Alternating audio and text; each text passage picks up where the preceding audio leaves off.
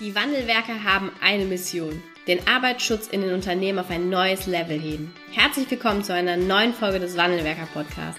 Den ersten deutschen Arbeitsschutz-Podcast für ganzheitliche und innovative Ideen für den Arbeitsschutz. Heutzutage können Informationen schnell gegoogelt werden. Experten, die mit neuen Strategien und Methoden Arbeitsunfälle nachhaltig reduzieren, sind gefragter denn je.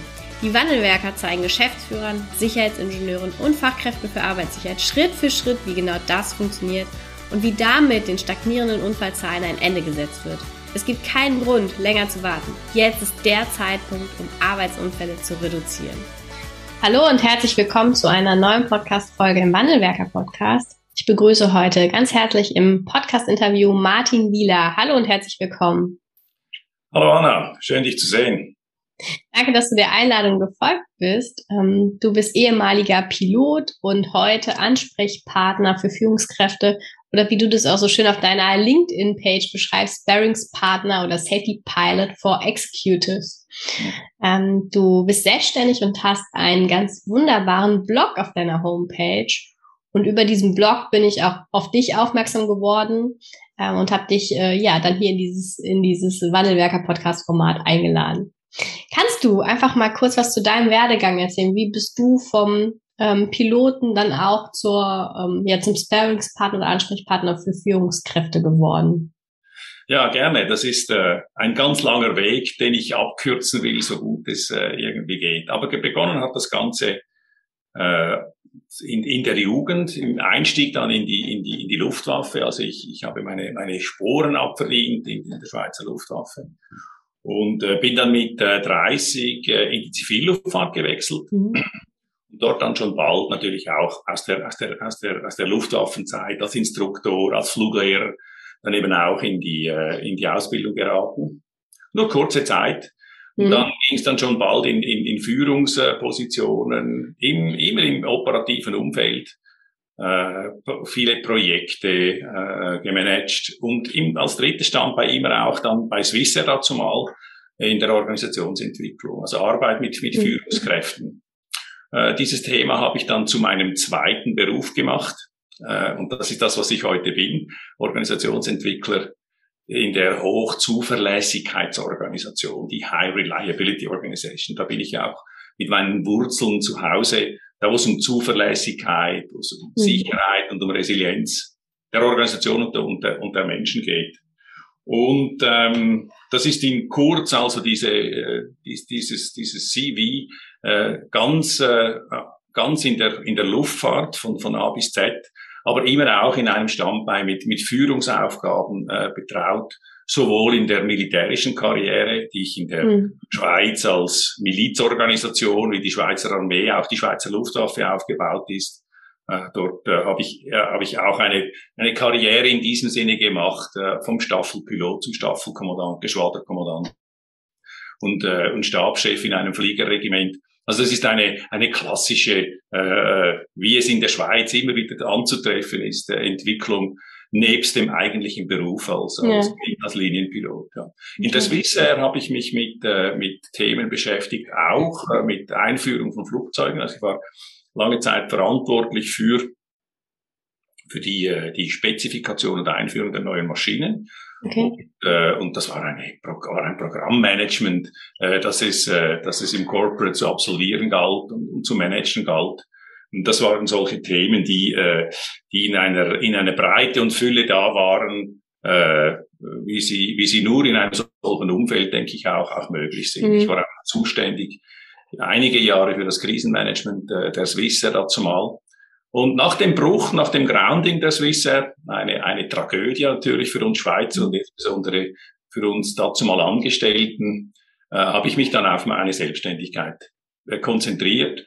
Ich hatte das Glück, bei der neuen äh, Fluggesellschaft, bei der Swiss, äh, Teilzeit fliegen zu können habe dann meine eigene, meine eigene Firma, eine, eine, eine Nussschale rund um mich herum gebaut und bin seit 2005 in dieser Organisationsentwicklung tätig, die sich mit dem Individuum, mit dem Menschen beschäftigt natürlich. Also das kommt so das Credo, äh, dass ich, äh, von dem ich, äh, von dem ich eigentlich lebe, dass mir ganz wichtig ist, ähm, in hochkomplexen Systemen gilt es, einen integrierten Ansatz zu fahren. Das ist mhm. meine Erfahrung, einen interdisziplinären Ansatz, der, der versucht, die Risiken unter organisatorische Kontrollen zu bringen. Und dabei spielen das Sicherheitsmanagement, das ist das System, eine große Rolle, die mhm. Kultur, eine zunehmend bedeutungsvolle äh, Rolle, die Aspekte des Human Factors und last but not least die Art und Weise, wie geführt wird. Ne, das ja. ist. Ist natürlich auch immer ein, ein Stück, äh, ein Stück weit Kultur, ist klar. Ja. ja. Wie kann man sich deine Arbeit heute vorstellen? Also wie arbeitest du mit Unternehmen zusammen? Wer ruft dich auch? Das sind, das sind dann Projekte, die letzten Projekte waren stark regulatorisch getrieben. Das heißt, es äh, gibt in der Luftfahrt seit 2014, sprich 16 auch, gibt es äh, Vorgaben für äh, spezifische, für für die Einführung nicht nur von Sicherheitsmanagementsystemen, sondern auch von Sicherheitskultur. Man spricht in diesem Zusammenhang von Just Culture. Äh, das hängt stark mit dem, mit dem, mit dem Meldewesen zusammen. Und die Integration dieser regulatorischen Vorgaben ist verbunden mit einer Kulturentwicklung in der Organisation. Und das waren zwei größere Projekte, die sich bei, bei Operatoren in, in, in der Schweizer Luftfahrt mit mhm. diesem Thema beschäftigt haben.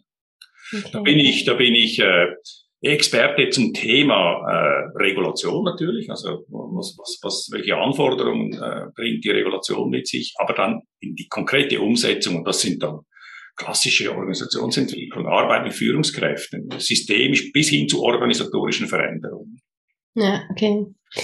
Ja, du hast, ähm, du hast ja einen ganz spannenden Hintergrund auch und kennst daher ja nicht nur die heutigen Unternehmen oder die heutigen Führungsstrukturen, sondern eben auch das, was, ähm, ja, was in der Fliegerei gilt.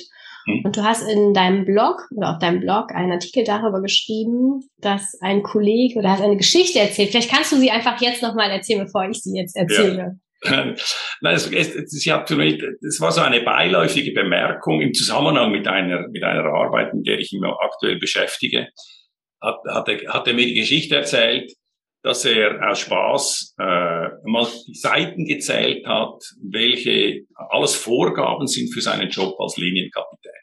Und er ist auf 12.000 Seiten gekommen. Okay, das war für mich das Stichwort, ähm, hey, das ist doch das ist klar. Äh, ich ich habe das Thema dann hinterleuchtet und der Blog, äh, der Blog, der dann äh, Ernsthaftigkeit, also es geht um die Auseinandersetzung mit 12.000 Seiten Vorgaben für einen, für einen, für eine Führungskraft in einer, in einer Organisation, wie es sie zu Hunderten gibt.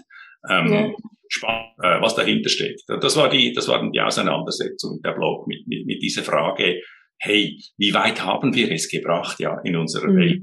Wenn es um Sicherheit, Zuverlässigkeit geht, schreiben wir den Führungskräften 12.000 Seiten auf die Stirn.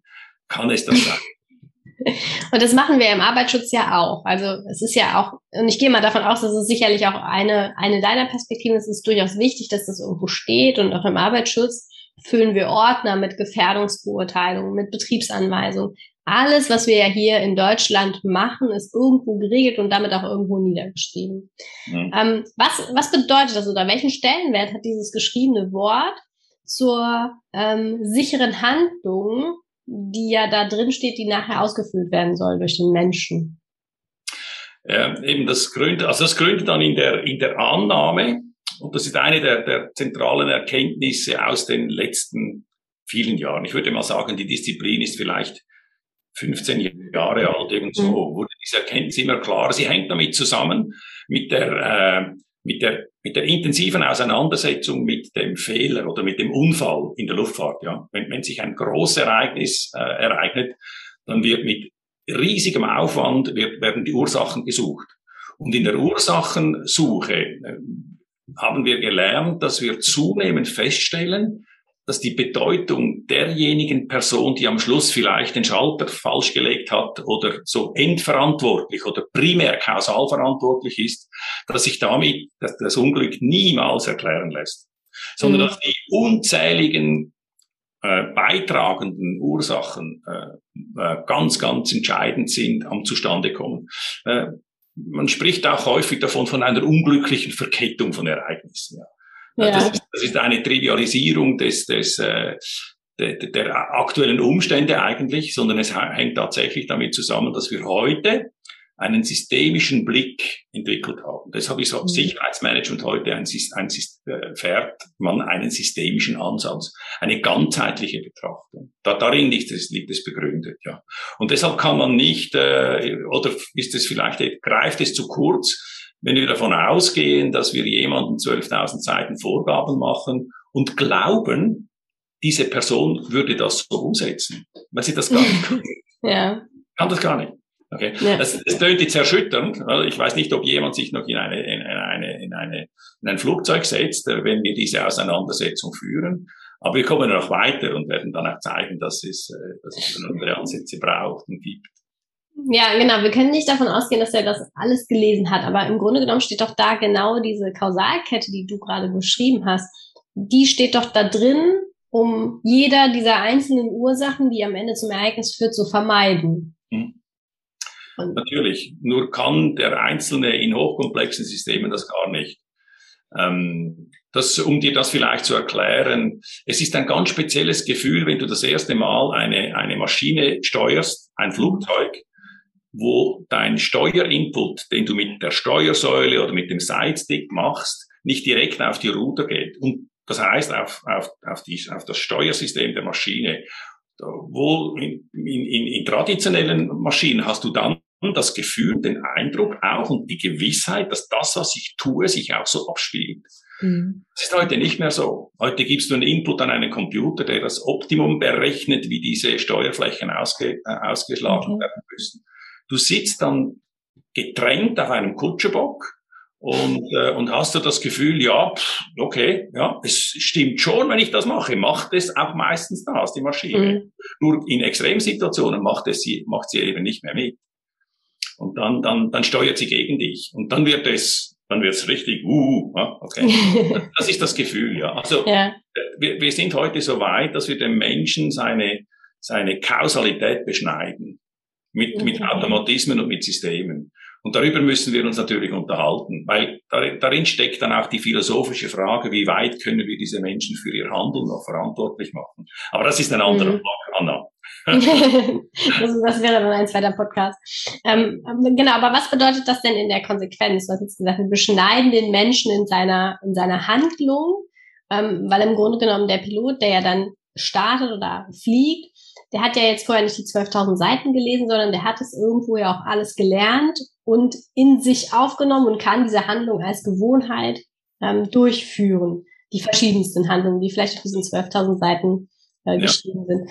Was wäre denn, oder wie würdest du dir das wünschen, wie wir damit umgehen? Was, wie könnte man das lösen? Also das führt uns so auf die, auf die, auf die, auf die auf die, letztlich auf die Fragestellung, wie gehen wir mit, mit Menschen in Systemen um? Mhm. Ähm, äh, wir haben auch zum Beispiel in der Rechtsprechung, mit dem wir heute in der Schweiz sehr stark auseinandersetzen, im Strafrecht zum Beispiel haben wir immer den Menschen aus kausale Ursache und als mhm. Verantwortungsträger ist er immer. Wir können uns das ja. aus gesellschaftlichen und Rechtsempfinden gar nicht anders vorstellen. Das stimmt. Ähm, nur haben wir heute diese Menschen in Systemen und haben sie und, und, und haben ihnen Verantwortung abgenommen. Maschinen und, und Algorithmen nehmen ihnen, nehmen ihnen Verantwortung ab. Mhm. Und das ist das Thema äh, Menschen in Systemen. Äh, das ist das Thema, mit dem wir uns auseinandersetzen müssen. Und da kommt diese Fragestellung, ist dieser Ansatz Sicherheit mhm. nach, nach, nach herkömmlicher Art mhm. verstanden? Äh, äh, wir, wir versuchen ja eigentlich damit, den Menschen als Risikofaktor zu eliminieren. Je mehr wir beschreiben, je mehr wir an Systeme abgeben, desto weniger kann dann der, der Mensch vielleicht ähm, eigenständig handeln oder eben sich selber Gedanken machen. Ist das, ähm, ist das nicht auch richtig so? Ja, natürlich. Also provokativ gestellt jetzt. ich denke, das ist keine Provokation. Das ist eine gängige Annahme, dass der Mensch, äh, dass der Mensch ein Risikofaktor ist. Lies die Zeitung, wenn sich ein Unfall mhm. ereignet hat. Dann heißt es, in der Luftfahrt heißt es Pilotenfehler. Oder wenn, wenn, wenn es auf einer Baustelle ist, einer Großbaustelle, war es ein, war es ein menschliches Versagen. Mhm. Also es ist immer, äh, das ist, das ist diese gängige Betrachtungsweise. Äh, wir nennen das Safety 1, nicht? Und Safety 1 geht davon aus, dass äh, Sicherheit verstanden wird als eine, als eine Abwesenheit von Dingen, die falsch laufen. Das, mhm. Darauf konzentriert sich auch die Fachwelt und sagt, wir müssen unbedingt verhindern, dass der, dass der Mensch Fehler macht. Äh, dahinter steckt übrigens auch Sicherheit verstanden als Abwesenheit von Dingen, die schief laufen, ist auch die, die, die, die verquere Vorstellung von diversen Führungskräften, dass Sicherheit ein Zustand wäre. Oder wenn sich nichts falsch ereignet, dann ist, dann sind wir sicher. Das ist das ein mhm. Zustand und das ist, mhm. das, das ist veraltet, das, mit dem kommen wir nicht mehr weiter. Sicherheit mhm. wird verstanden als alle Anstrengungen, die unternommen werden, dass nicht, dass nichts falsch läuft. Das ist eine ganz andere Perspektive. Und Safety, also Safety 1 und äh, Safety 2 sind ja Modelle auch aus der Luftfahrt, glaube ich, ne? Ähm, sie wurden von, von Erik Hollnagel wurde das propagiert, ein dänischer Psychologe, der sich, der sich im Umfeld, hm, äh, der Luftfahrt ganz bestimmt, aber in, in generell in, in, in soziotechnischen Systemen äh, die, die, diese Analysen gemacht hat, zu mhm. diesen, diesen Findings gekommen ist. Ja, ähm, eben und Safety, Safety 1 dann, auf, auf, dieser, auf dieser Suche dann, weshalb es zu Vorfällen kommt, äh, findet man natürlich bei Technik, Mensch, Organisation, findet man die Ursachen. Und immer auch ist, ein, ist der Mensch mit beteiligt, ja klar, also hoffentlich noch. Äh, ja. nicht mehr lange. Wenn KI dann regiert, dann, dann, dann, dann müssen wir uns definitiv mit dieser Frage beschäftigen, weil wir dann die Kausalität ganz verloren haben in gewissen Bereichen. Und all das, was ja jetzt auch dann an Regeln beschrieben wird, beruht im Grunde genommen auf dem Konzept, dass wir versuchen, alle, ähm, alles, was falsch laufen soll oder kann, das versuchen wir zu eliminieren und damit bleibt nicht mehr ganz so viel über, dass es dann zu Ereignissen kommen kann. So war das Grundkonzept und darauf haben wir auch alle unsere Maßnahmen mhm. ausgelegt, sowohl in der Fliegerei und man kann wirklich sagen, ja. es ist eins zu eins ja auch im Arbeitsschutz so. Ja, natürlich. Ganz, Wie ganz ist jetzt, Entschuldigung, sag. Nein, nein, das ist, oder das, was, was wichtig ist, der Ansatz, der dann gefahren wird, ist, man nimmt dem Menschen den Handlungsspielraum weg. Mhm. Was man macht, man macht Standardisierung, Regulationen, also Vorgaben, und da kommen die 12.000 Seiten her und dann und auch mit Automation. Nicht? Also das, so versucht man den Menschen zu den, den Risikofaktor Menschen einzugrenzen. Mhm. Und ich könnte dir eine Werbung von Airbus aus 2000, was war das, 1990 oder so, oder ja, zeigen, wie die A320, der erste computergesteuerte Verkehrsflieger, in den Markt kam, haben die Werbung gemacht, dass der Pilot keine Fehler mehr machen kann, die Maschine. okay. Das ist Ausdruck dieser Denke. Mhm. Und deshalb, daher kommt dann, kommt dann, kommen dann 12.000 Seiten Regulation. Ähm, da, dahinter steckt die Vorstellung, wir könnten, wir könnten als Menschen bestimmen, äh, aber eine Vorstellung, wie Arbeit gemacht werden muss. Also eine vorgestellte Art, Arbeit zu machen, eine imaginierte Art und Weise. Wenn mhm. ich baue, gebe ich die Betriebsanleitung dazu und sage, du musst so und so handeln, dann kommt es gut, dann machst du keine Fehler. Ja. Darin geht mir davon aus, dass es Arbeit nur richtig oder falsch gemacht werden kann. Mhm. Also diese bipolare Betrachtungsweise. Und wenn er sie richtig macht, sprich regeltreu funktioniert, dann ist es sicher. Mhm. Und das gibt dieser Regeltreue, dieser Compliance, dieses ungeheure Gewicht. Und das gibt ganz viele Führer. Und das ist auch so ein wunderschönes Konzept für Führungskräfte. Ich kann sagen, hey, du hast dich nicht an die Regeln gehalten. Ja, ja. Kunststücklich hast du einen Fehler gemacht, hast einen Fehler gemacht. Ja, das ist so trivial und so einfach. Führung ist diesem Konzept, an diesem Konzept auch so furchtbar einfach. Das stimmt. Ja, genau. Jetzt gibt es ja, jetzt gibt es ja eine Weiterentwicklung, ne? Weil ja, genau. offensichtlich ja auch festgestellt wird, dass das vielleicht nicht mehr Stand, äh, Stand des Jetzt ist. Mhm. Wie sieht jetzt die Weiterentwicklung zu Safety 2 aus? Wie schaut man dann auf den Menschen? Ja. Äh, eben Safety 1, also bestimmt, äh, beschreibt ein Optimum der menschlichen Leistungserbringung. Das, mhm. das ist so. Also, so machst du es richtig. Und mhm. jemand maßt sich an, und in komplexen Systemen ist es definitiv eine Anmaßung, zu sagen, wie das richtig wäre. Und was eben entscheidend ist, diese Betrachtung ist situationsunabhängig. Sie ist einfach per se allgemeingültig. Und Menschen arbeiten aber in, Umfeldern, also in, in Kontexten, die sind nicht berücksichtigt. Das heißt, mhm. Safety 2 definiert die Sicherheit als Abwesenheit äh, von Dingen, die, die, die richtig laufen, durchgeführt werden. Also die, ah, okay. die ähm, ähm, sie nimmt damit nimmt man damit Rücksicht auf die ständig variierenden Umstände, die der Mensch antrifft, wenn er, mhm. bei der Arbeit ist.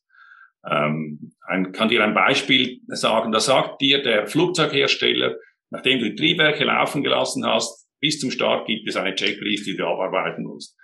Der Ingenieur, der diese Checkliste baut, der kann sich die Vielfalt nicht vorstellen, mhm. die die Piloten ausgesetzt sind, bis sie, bis sie, bis sie beim Startpunkt sind. Da machst du Checklisten Punkt 1, 2, dann kommt der Tower und sagt, bitte wechsle auf diese und diese Frequenz. Dann, wo war ich? Punkt 1, 2. Beim Punkt 3 sagst, kommt, kommt der Matthew Gabin und sagt, du, wie lange geht es noch, bis wir starten? Wieder Unterbrechung. Ja, noch zwei, drei Minuten, hast noch Zeit. Wo waren wir bei der Checkliste? So geht das zu und her. Das heißt, der Mensch muss sich permanent adaptieren an das sich ändernde Umfeld, in dem Arbeit stattfindet. Ja. Jetzt will wirklich keiner mehr fliegen, glaube ich. Ja, genau. nein, nein, ich glaube schon. Aber wie, wie machen wir das, wie machen wir das in der Zukunft? Also wie stellst du dir Führung vor und wie stellst du dir auch ähm, Vorgaben oder eben auch den, den Menschen als, ähm, ja, als aktives Element vor in diesem Arbeitskontext, das dann eigene Entscheidungen trifft? Ja, das heißt, das heißt, dass wir, dass wir handelnden Menschen im Umfeld Handlungsspielraum geben müssen. Mhm. Und das ist eine schwierige Balance zwischen, zwischen Regulation und Handlungsspielraum. Äh, wenn, äh, wenn, ich, wenn ich den Handlungsspielraum zu stark erhöhe, habe ich am Schluss manipulierende Affen, die nicht mehr denken.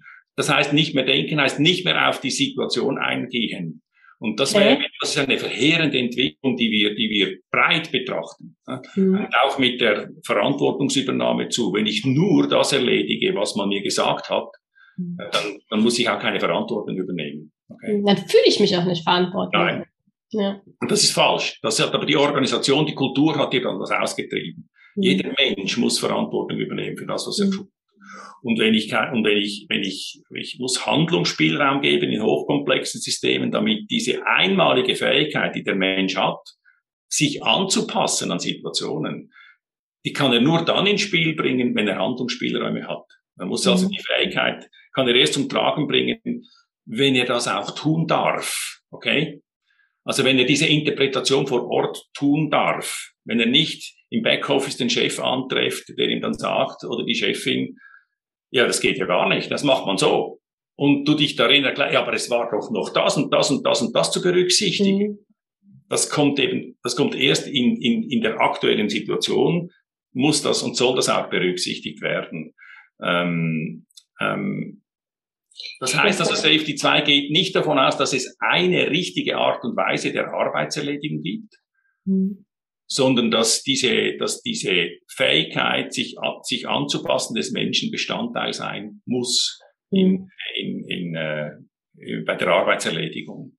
Wie kann man das, wie kann man das gestalten? Ähm, wir haben ja natürlich auch eine regulatorische Ebene. Kann man dann hergehen und Stück für Stück immer mehr nur Rahmen oder Leitplanken setzen, in denen dann frei entschieden werden kann? Also, dass man deutlich weniger vorschreibt? Äh, ich denke nein. Äh, ich denke, die, die, die, das heißt ja nicht, dass sie bei den Konzepten gegenläufig sind. Das würde mhm. man jetzt vielleicht an diesem Punkt äh, sich vorstellen. Das ist nicht so. Wir wissen, dass Vorschriften, Vorgaben auch ein wesentlicher Bestandteil sind von, äh, von Erfahrung, die, die jetzt abgelegt wird in, in Vorgaben. Also ich denke, okay. Menschen in stark regulierten Umfeldern lernen sehr bald und sollten das auch verstehen, dass Vorgaben äh, äh, gemachte Erfahrungen sind. Nicht jeder muss von der Leiter fallen, sage ich mal. Ja, äh, ist nicht notwendig. Äh, um, ja. also beide Ansätze haben durchaus ihre Berechtigung. Ähm, das heißt also, dass vor Ort also Standardisierung, Vorgaben und Freiheit ausbalanciert mhm. werden müssen.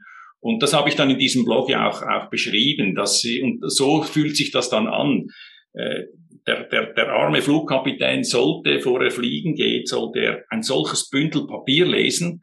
Und wenn er das mit aller Ernsthaftigkeit macht, also nach Safety 1, die ihm mhm. sagt, es gibt nur eine Art, die Arbeit richtig zu machen, nämlich genau das alles durchlesen dann wird er bei der Flugzeugübernahme keine Zeit mehr haben, wird dann unglaublich schnell vorgehen und dort werden schwere Fehler passieren, die, die heftige Konsequenzen haben. Das heißt, indem er beim Lesen dieses, dieser dicken Vorbereitungspapiere sich zurücknimmt und nur das Wichtigste rausholt, macht er einen wesentlichen Beitrag für die Sicherheit. Obwohl er okay. ernsthaft unterwegs ist, nach Safety 1. Ja, okay. Ah, ja, ja, das ist spannend. Das sind diese, ähm, Zusammenhänge, ja. Ja. Sind wir denn, du, du erlebst ja auch in deiner Arbeit hm, ja viele Führungskräfte. Mhm. Sind wir denn heute schon so aufgestellt? Bringen wir das mit? Kann man das wieder lernen? so zu agieren, frei zu entscheiden? Ganz schwierig. Das ist, das ist das große Thema in der Kulturentwicklung, mhm. in der Hochzuverlässigkeitsorganisation, weil die sind ja regulatorisch, werden die erwürgt. Geh mal in eine, in eine, in, in, in, ein, äh, in eine Kernenergieanlage. Ja? ja. Die werden regulatorisch erwürgt. Ja. Weil das muss ja total sicher sein. In der Luftfahrt ist das ja auch so, total sicher sein. Das prägt die Führungskräfte im Mindset Compliance Regeltreue. Weil wenn sie es nicht machen, fliegen sie raus. Das ist die Erfahrung, die sie machen. Wenn sie einen Fehler machen, werden sie vor das Gericht gezerrt, werden, und werden bestraft. Und diese Tendenz ist gesellschaftlich. Das heißt, es ist ja nicht nur so, das erleben wir überall, nicht? Überall. Ja, das fängt in der Schule schon an. Genau. Das heißt, es ist das Austreiben von Verantwortung übernehmen, das pflegen wir gesellschaftlich, ist ein Kulturelement. Und deshalb ist Kulturentwicklung in der Hochzuverlässigkeitsorganisation, muss sich gegen diesen Gesellschaftstrend wehren, aktiv. Mhm. Und das fällt ganz vielen Führungskräften unglaublich schwer. Unglaublich. Weil es ist, es ist mit der Verantwortungsübernahme verbunden. Ich kann dann nicht nur sagen, ja, du hättest das halt richtig machen müssen, ja. sondern ich muss mich dieser, dieser, dieser Differenziertheit der aktuell vorliegenden Situation annehmen. Und das ist, das ist schwierig. Und dabei übernehme ich wiederum Verantwortung, auch als Vorgesetzte oder Vorgesetzte. Und, und, und, und das ist ein Thema, das man nur über, über, über Kulturentwicklung in Führungsmannschaften hinkriegt. Das heißt, es ist wichtig, dass es in einer ganzen Organisation alle gleich sehen und so handhaben, weil sonst mhm. funktioniert das nicht. Das sind dann die, das, das, das sind dann die, die, die Dauer, die es braucht, um solche Wandel. Und dann, dann kann man das immer weiter trainieren.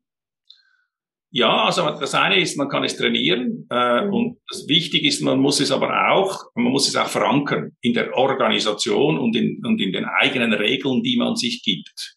Okay? Ja. Also äh, das in, in der Just Culture, in dieser Redlichkeitskultur gibt es ganz spezifische Prinzipien, die es eben auch, sag mal, normativ mhm. abzulegen gilt, damit das nicht punktuell ist, sondern zum Teil der Organisation wird. Dass der nächste Chef, der abgelöst wird, das vorfindet und ah, so macht man das hier. Kultur. Ja? Und, und ja, das ist spannend, ja. Oder das haben wir schon immer so gemacht, ne? Das ist ja. ja.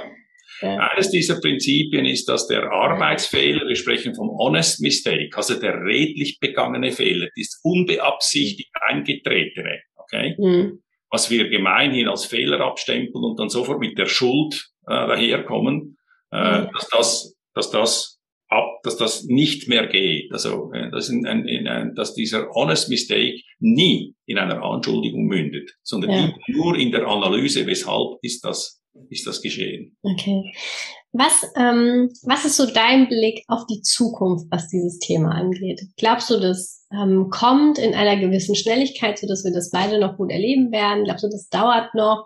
Ähm, siehst du so etwas auch vielleicht deutlich früher, ähm, dass man es deutlich früher auch mit Menschen erarbeiten muss oder darf, ne? Schule, Ausbildung etc., so dass wir gar nicht erst in feste Strukturen hineinkommen, wo wir dann mühsam wieder lernen müssen, wieder Verantwortung zu übernehmen. Was ist deine Zukunftsperspektive für dieses Thema? Ähm, das ist ein mehr als ein Generationenprojekt. Mhm. Das ist die Zukunftsperspektive. Ähm, und die, die, die, die läuft beim, beim, beim, beim Verständnis auf, was wir als, als, als Recht, also bei, unserem, bei unserer Vorstellung, was Recht und was falsch ist, und, und das ist, ist eine gesellschaftliche Auseinandersetzung, die ist heftig. Ich, ich setze mich jetzt sehr intensiv mit diesem Thema auseinander. In der Schweiz ist, das, ist dieses Thema mittlerweile zum Glück im parlamentarischen, sprich im politischen Prozess jetzt angekommen. Das heißt, diese, diese, diese Überlegungen kommen jetzt rein, weil immer mehr Politiker haben sich, mhm. haben sich gefunden, die sagen, wir können so nicht mehr weitermachen in, in, in den risikoschweren äh, Industriebereichen. Wir müssen anders denken, wir müssen andere regulatorische Vorgaben. Gesetzesvorgaben haben, sonst, äh, sonst machen wir, machen wir einen großen Fehler. Ja. ja. Und das ist, und wenn wir dann auf, auf, auf Gesetzesentwicklungsebene ankommen, dann sind das Generationenprobleme. Ja. ja, das aber im Einzelnen, du hast ja auf Ausbildung äh, hingewiesen, ganz, ganz viel erreichen. Ähm, aber es braucht letztlich die Einsicht der Führungskräfte, das zu wollen. Und die gute Nachricht ist, diejenigen, die sich dieses diesen Label anhängen und auf den Weg machen, die schaffen das auch. Äh, mhm. lernende Organisation, nicht bei IT-Firmen zum Beispiel läuft es häufig unter diesem Label äh, oder eben diese diese Redlichkeitskultur, die sich jetzt immer mehr als Begriff äh, etabliert. Ja. Das sind das sind positive, sehr positive Nachrichten, äh, ohne dass man die Angst haben muss als als Verantwortungsträger in der Firma, dass jetzt äh, hier bei uns kann man mhm. alles machen. Ja, das ist nicht das Thema, sondern es ist eine ernsthafte, gescheite Weiterentwicklung, wie wir eine, eine Organisation weiterbringen können, dass sie zuverlässiger und sicher funktioniert. Ja, ja. Ja, lieber Martin, vielen Dank für diese tolle Perspektive und die, ja, deinen Blick auf dieses Thema. Ich glaube, es waren unglaublich viele Inhalte mit drin, die eins zu eins auf den Arbeitsschutz übertragbar sind. Und mhm. jede Fachkraft für Arbeitssicherheit darf sich auch selber mal fragen oder jeder Arbeitsschutzexperte, wie ist das bei mir? Wie handle ich? Was gebe ich auch meinen Mitarbeitern und Führungskräften mit, was sie zu tun haben oder eben auch nicht? Mhm. Danke dir für das tolle Interview. Ist gerne geschehen. Dir, euch alles Gute. Dankeschön. Tschüss. Vielen Dank, dass du heute wieder dabei warst. Wenn dir gefallen hat, was du heute gehört hast, dann war das nur die Kostprobe. Willst du wissen, ob du für eine Zusammenarbeit geeignet bist? Dann gehe jetzt auf www.wandelwerker.com-termin und buche dir einen Termin. In diesem 45-minütigen Beratungsgespräch wird eine Strategie für dich erstellt. Du erfährst, in welchen Schritten du an der Einstellung der Menschen im Unternehmen arbeitest, sichere Gewohnheiten schaffst und somit die Arbeitsunfälle nachhaltig reduzierst. Vergiss eine Sache bitte nicht. Wenn seit Jahren die Unfallzahlen bei dir stagnieren, dann verbessert sich der Zustand nicht von alleine. Du brauchst einen Berater, der dir zeigt, welche Schritte du befolgen sollst und welche lieber nicht. Wir haben Geschäftsführern, Sicherheitsingenieuren und Fachkräfte für Arbeitssicherheit in Deutschland, Österreich und der Schweiz dabei geholfen, die Sicherheitskultur in deren Unternehmen und bei deren Kunden zu verbessern. Als Kooperationspartner des Verbandes für Sicherheit, Gesundheit und Umweltschutz bei der Arbeit liegt es uns am Herzen, dir das notwendige Handwerkszeug auf dem Weg zur Vision Zero zu zeigen und bei der Umsetzung zu unterstützen. Wenn du wissen willst, ob du für eine Zusammenarbeit geeignet bist, dann sichere dir jetzt unter www.wandelwerker.com-termin deinen persönlichen Termin.